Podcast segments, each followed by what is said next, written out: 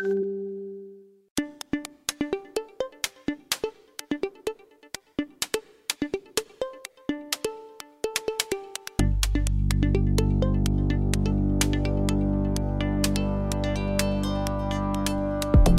Buenas tardes, por adictos a estos minutos de radio. ¿Qué tal? ¿Cómo están? Por cierto, que días más lluviosos en gran parte de Cuba. Pero bueno, parece que, que va mejorando el clima. Bienvenidos entonces a las 3 del día. Dina de Dale Play, que ya comenzamos. Y por supuesto, si sales a la calle, pues coge la sombrilla para que no te mojes.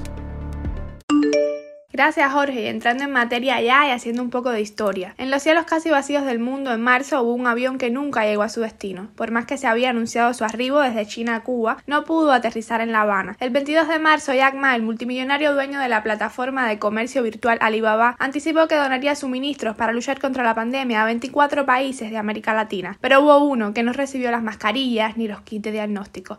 El bloqueo de Estados Unidos y al que solo apoyaron en 2019 los gobiernos de Israel y Brasil en la ONU impidió que la carga llegara a La Habana. Esto fue solo uno de los ejemplos de un bloqueo que no paró ni con la pandemia. Por primera vez, los daños ocasionados sobrepasaron la cifra de 5 mil millones en un año. Otro de los casos publicados hoy por la Cancillería cubana fue el de los bancos suizos que se negaron a transferir donaciones por las organizaciones de solidaridad Medicuba Suiza y la Asociación Suiza Cuba, simplemente porque el nombre de Cuba aparecía en las transacciones.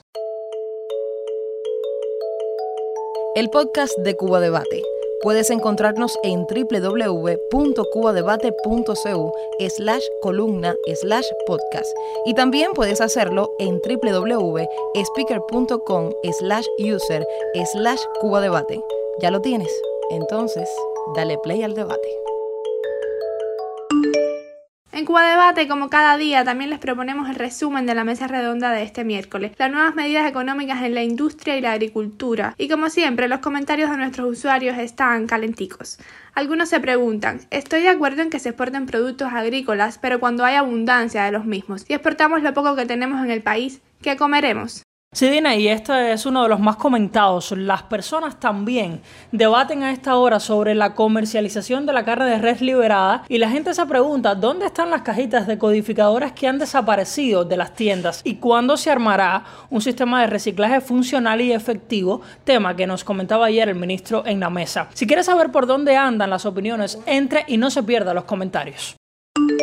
Cambiando un poco de tema, el portugués Cristiano Ronaldo, delantero estrella de la Juventus de Turín, continúa contagiado con el coronavirus y ha vuelto a dar positivo en una prueba de COVID-19. Por este motivo, podría perderse el partido de la Liga de Campeones que su equipo disputará contra el Barcelona la semana que viene y las redes están que arden. Dineya, pero de todas maneras ni la juventud ni Cristiano se dan por vencidos y me imagino que sus fanáticos también. ¿Tú eres más de Messi o de Cristiano, Dineya? Pues la verdad es que un poco más de Messi, Jorge, ¿y tú? Bueno, yo la verdad te voy a ser sincero, a mí me da igual. En lo que estábamos, el informe revela que la carga viral mostró unos valores muy bajos a esto se van a agarrar para que el portugués pueda jugar, pidiendo a la Liga de Campeones que les permita hacerse una nueva prueba 48 horas antes del partido. Ahora será el máximo organismo del fútbol europeo el que tendrá que dar el visto bueno a esta propuesta o de lo contrario, declinarla, lo que impediría a Cristiano jugar a todos los efectos. Así que estén muy atentos.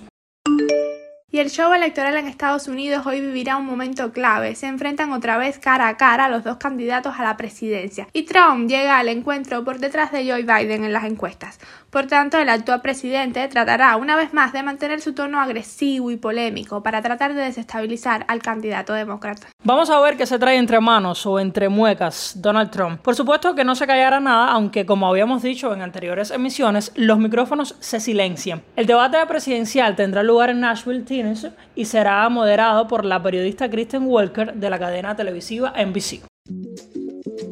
Ya casi al despedirnos, les recordamos el parte epidemiológico de hoy. Cuba reportó 53 casos positivos a la COVID-19. Pinal de Río es ahora la provincia que más reporta con 38. La Habana, por su parte, reportó 4 casos.